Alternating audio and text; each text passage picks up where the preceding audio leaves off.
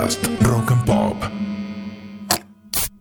Lo que él realmente necesitaba era una botella de cerveza fría, con la etiqueta un poco mojada y esas gotas tan hermosas sobre la superficie del vaso. Charles Bukowski, escritor. Bienvenido, bienvenida. Esto es Modo Birra. Yo soy el negro Rossi y en producción me hace el aguante Agustín Macá. Walter Palota está en los controles, mientras que Bruno Dulbeco se ocupa de la edición. Te invitamos a que destapes tus oídos, te tomes una cervecita y nos acompañes. En el capítulo de hoy, la revolución industrial cervecera.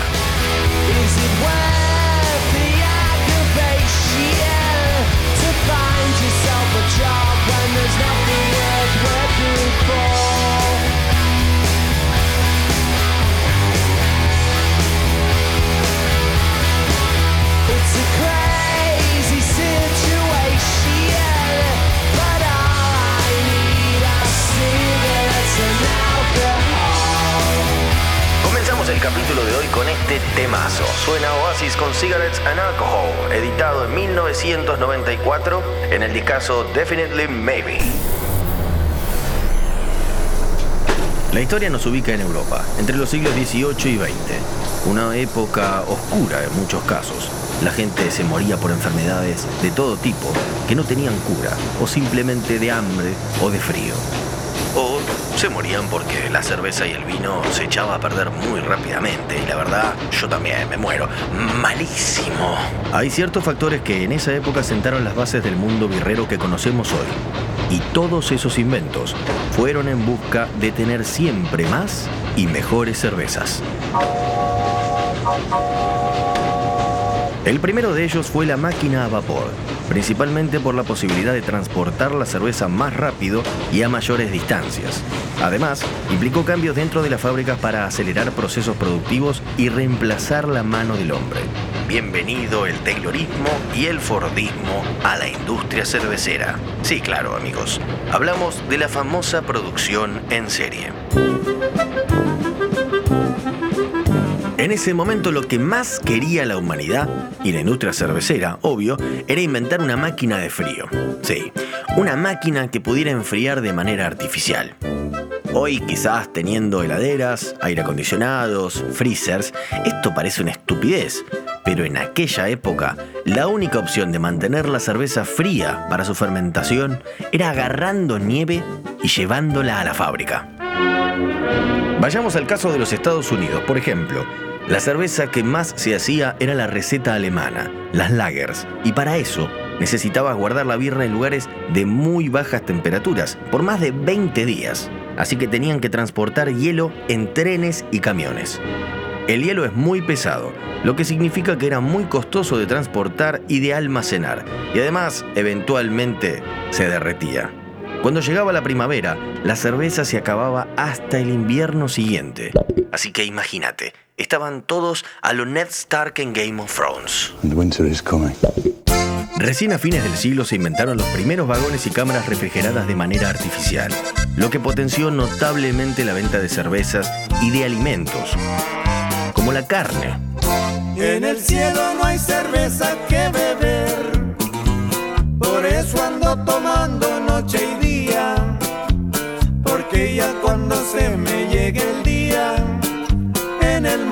seguirá la ferrusquía. Sonaba mientras disfrutamos bebiendo una rica cerveza En el cielo no hay cerveza, del Flaco Jiménez. Originalmente una polca alemana de los años 50, una canción que nos recuerda que tenemos que disfrutar de la cerveza mientras estemos a tiempo. El calor no era el único enemigo a vencer. La descomposición de la cerveza de manera veloz generó que muchos científicos durante el siglo XIX se pusieran a investigar la fermentación. Y de ahí surge Louis Pasteur, famoso creador de la pasteurización. Por supuesto, viejo. La pasteurización es el proceso por el cual se somete rápidamente a la cerveza a un momento de calor para poder eliminar las bacterias que hay en ella. Se hizo famoso sobre todo en el uso con la leche. Además se descubrió que la fermentación era controlable. La levadura se podía manipular y hacer que la cerveza pueda durar el doble de tiempo de lo que duraría sin este proceso. el almacén Varsovia te tira la posta. Los cerveceros artesanales por lo general están en contra de la pasteurización, por dos motivos. Es un proceso que altera sabores y aromas en la elaboración de la birra y además es caro. Por eso, birra artesanal es sinónimo de orgánico y fresco. Hay que conservarla en frío y tomarla rápido. Arroba Almacén Varsovia. Búscalos en Instagram. Este descubrimiento fue vital para la medicina también, porque hasta ahí no se sabía bien por qué la gente enfermaba y moría. Pensaban que era el aire, agua contaminada de pantanos o espíritus malignos. Una vez que se conoce el motivo que causa las enfermedades, que básicamente eran los gérmenes, se puede buscar una cura y así nacen las vacunas. Fue un avance importantísimo para la medicina, pudiendo así evitarse miles y miles de muertes desde entonces.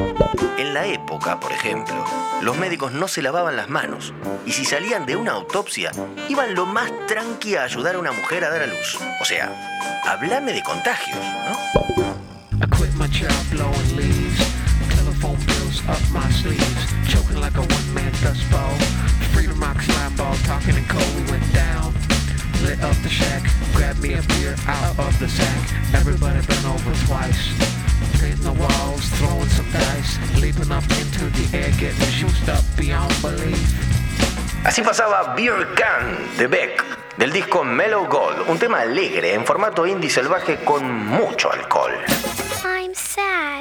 Otro invento que dejó la revolución industrial cervecera fue el envasado. Al principio todos tomaban birra de una olla, luego de un barril, en jarras, vasos y pintas. Por lo general de madera, cobre o acero. Si bien ya se habían utilizado envases de cristal y vidrio, eran un lujo por el costo que implicaban. El proceso de embotellado tampoco era sencillo ni eficiente. La mayoría de las botellas explotaba una vez que las cerraban por la carbonatación.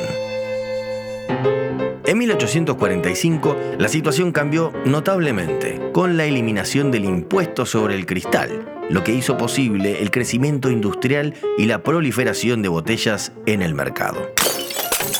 Unos años más tarde, en 1904, Michael Owens inventó la máquina automática para producir botellas. Y la primera que realizó fue la de cerveza. Esto hizo que las compañías cerveceras estadounidenses, como Millers o Coors, que aún hoy existen, fueran de las primeras en el camino de la automatización. Las botellas de cerveza pronto lograrían posicionarse como los recipientes ideales, de color marrón o verde oscuro, para que la luz solar no afecte al lúpulo. Dato Varsovia. La birra tiene tres grandes archienemigos, la luz, el calor y el oxígeno. Afectan a la supervivencia, calidad y sabor. Ojo, tampoco hace falta que las bebas a oscuras, helada y a fondo blanco, eh, tranqui. Arroba Almacén Varsovia. Búscalos en Instagram. En esta misma época es que se inventa el aluminio y los barriles para envasar cerveza. En 1935 aparece y se comercializa oficialmente la primera cerveza enlatada. El lanzamiento fue un éxito. En pocos meses se producían un promedio de 180.000 latas de cervezas diarias. En comparación con el vidrio, las latas eran livianas, baratas y fáciles de apilar y enviar. A diferencia de las botellas, no eran retornables, por lo que no debían dejar un depósito al proveedor, clave para los fabricantes. Yo lo que quiero es tomar.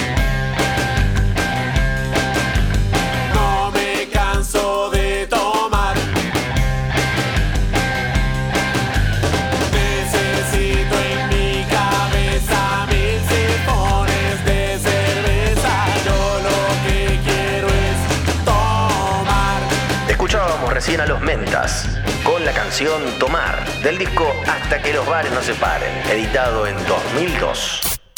¿Querés hacer tu propia cerveza? Capacitacioneselmolino.com. Cursos a distancia y presenciales. Búscalos en Instagram, arroba insumoselmolino. Las telecomunicaciones y las guerras. En la primera mitad del siglo XX, las dos grandes guerras pusieron en jaque a la mayoría de las cervecerías. En primer lugar, las que estaban en zonas de guerra sufrieron bombardeos o fueron saqueadas y desmanteladas para hacer más armamento con sus metales. Es curioso el caso de Guinness. Por su gran cantidad de adeptos ingleses, salvó la economía irlandesa en esos tiempos. Al principio, Inglaterra le había cortado todos los suministros a Irlanda por no haberse alineado a los aliados, pero como tuvo múltiples manifestaciones y disturbios por parte de su propia población, tuvo que ceder y entregarle los insumos a Guinness para que pudiera seguir produciendo y vendiéndole cerveza a los ingleses. Una marca que se fortaleció en esta época fue Heineken, que tras la guerra fue comprando todas las fábricas que estaban con problemas económicos. A muchas las cerró y a otras las usó para seguir fabricando la cerveza que venían haciendo y así hacerse de las ganancias en base a estos otros públicos. Además, utilizaba las fábricas que estaban en otras locaciones para también ahorrarse dinero en el transporte. Uno de los grandes ejemplos de estas compras y ventas que hizo Heineken en esta época fue Amstel, su máximo competidor, también de la ciudad de Ámsterdam.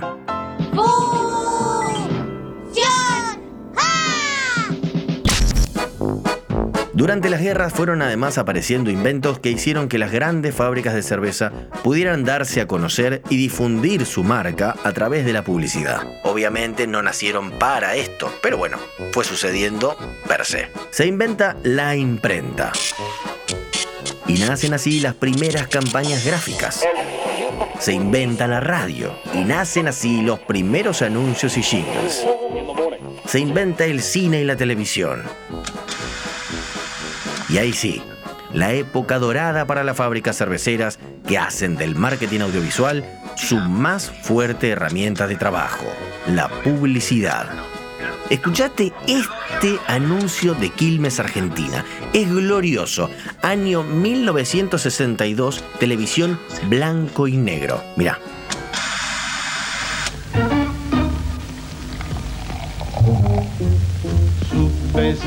Sube, sube la espumita. Es muy rica esta cervecita. Sube, sube, sube la espumita. Y en mi corazón, la chica más rica, más rica. Sube, sube, sube la espumita. Es deliciosa esta cervecita. Sube, sube, sube la espumita. Quilmes Imperial. La chica más rica, más rica.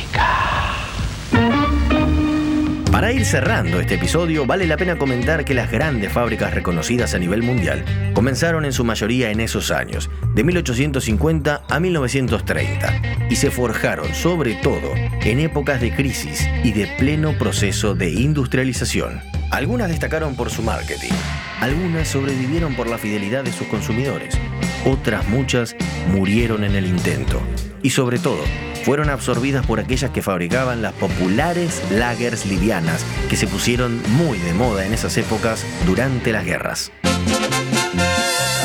Si me invitan a una fiesta, dormiré mi buena siesta para poder madrugar. Porque así cuando tenga che, yo podré tomar chevecha no más. Que chavocha la chevecha, que che chuvia la cabeza, anda chava chuve chive, otto bacio de chevecha, otto bacio de chevecha, anda chava chuve chive, que chavocha la chevecha, que che chuve a la cabeza. Y ahora sí sonaba para descontracturar un poco esta canción que no es joda, es de verdad, La Chevecha, de Palito Ortega. Fue el primer amigacho. En el video del tema lo canta sobre un cañón del ejército y lo custodian dos armaduras de metal. Muy buena onda, vean ese video. A la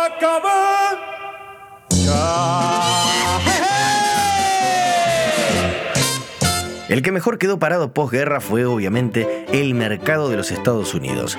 Con las fábricas intactas, teniendo que donar durante la guerra el 15% de su producción a las tropas en el extranjero, lo que generó indirectamente un lazo muy fuerte entre los soldados y esas marcas de birra. Dato Varsovia. Parece insólito, pero resulta muy razonable. Las latas de cerveza enviadas a la guerra eran pintadas de verde olivo con tonos amarronados, para lograr camuflarlos y no ser vistos por el enemigo. Imagínate, cualquier tipo de brillo o luz en la trinchera era riesgo de muerte. Así que en esas épocas, más que nunca, fumar mataba. Arroba Almacén Varsovia. Buscalos en Instagram. Lo loco es que, posterior a la Primera Guerra Mundial, en los Estados Unidos se prohibiría la producción y consumo de alcohol, abriéndole la puerta a uno de los capítulos más famosos en la historia de Estados Unidos. Más adelante lo estaremos viendo juntos. En esta época de revolución industrial y por ende explotación laboral al palo, Debido al aumento de la oferta y producción, hay un caso que es ejemplar como modelo de negocio, la cerveza Carlsberg. En Copenhague, en Dinamarca, un señor llamado Jacobsen crea en 1847 una fábrica de cerveza. El tipo era un obsesivo, era filántropo, sabía mucho de arte y se manejaba muy bien en la cultura. Es más, llegó a ser incluso diputado buscaba crear la mejor cerveza. Crea entonces un laboratorio en donde realizan varios descubrimientos y lo más lindo de todo es que los hacen públicos, no cobran por ninguno de estos. Entre estos, por ejemplo, el aislamiento de la levadura o la escala del pH. Que no es el programa de Andy Kundesov. Claro. Carlsberg, decía, además, inventó la primera máquina refrigerante de Dinamarca en 1879. Pero más allá de su innovación, lo que destacó fue su forma de preocuparse por su gente. Sí, sus trabajadores. Y además por su país y el cuidado del medio ambiente. Sus empleados tenían jornada laboral de 8 horas máximo. Y a la vez crearon un fondo de pensiones y jubilaciones. Para la época, la verdad, chapó. A día de hoy eliminaron el plástico para unir los six packs de las latas y crearon además una botella de papel para poder reemplazar el cristal. Rebajaron la cantidad de agua utilizada en la fabricación de la cerveza y eliminaron en buena medida los gases generados por la producción industrial. Trabajan en la conciencia del consumo responsable, en la baja de accidentes de tránsito y para 2030 se han planteado una serie de objetivos en búsqueda del bienestar medioambiental. Y además auspician al Liverpool desde hace 24 años. ¿Puedes creer? 24 años el mismo sponsor.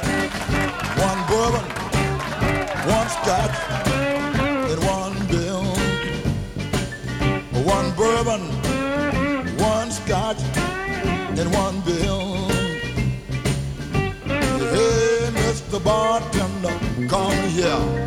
I want another. My baby, she gone, she been gone tonight. I ain't seen my baby.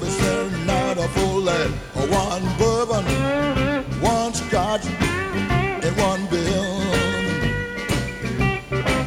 Así se iba la última canción de este capítulo, One Bourbon, One Scotch and One Beer, de John Lee Hooker. Este blusero compuso el tema en 1966, triste por una chica que lo dejó. Eso sí, tenía muy claro qué pedirle al cantinero.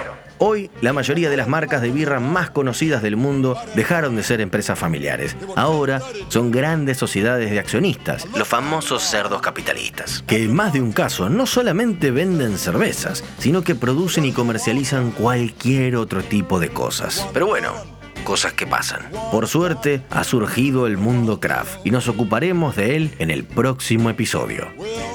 Este podcast lo conforman Agustín Bacá en producción, Walter Palota en los controles, Bruno Dulbeco en la edición y quien les habla, el Negro Rossi. En Instagram nos encuentran como arroba modo podcast. Esto es todo por hoy, hasta la próxima cerveza.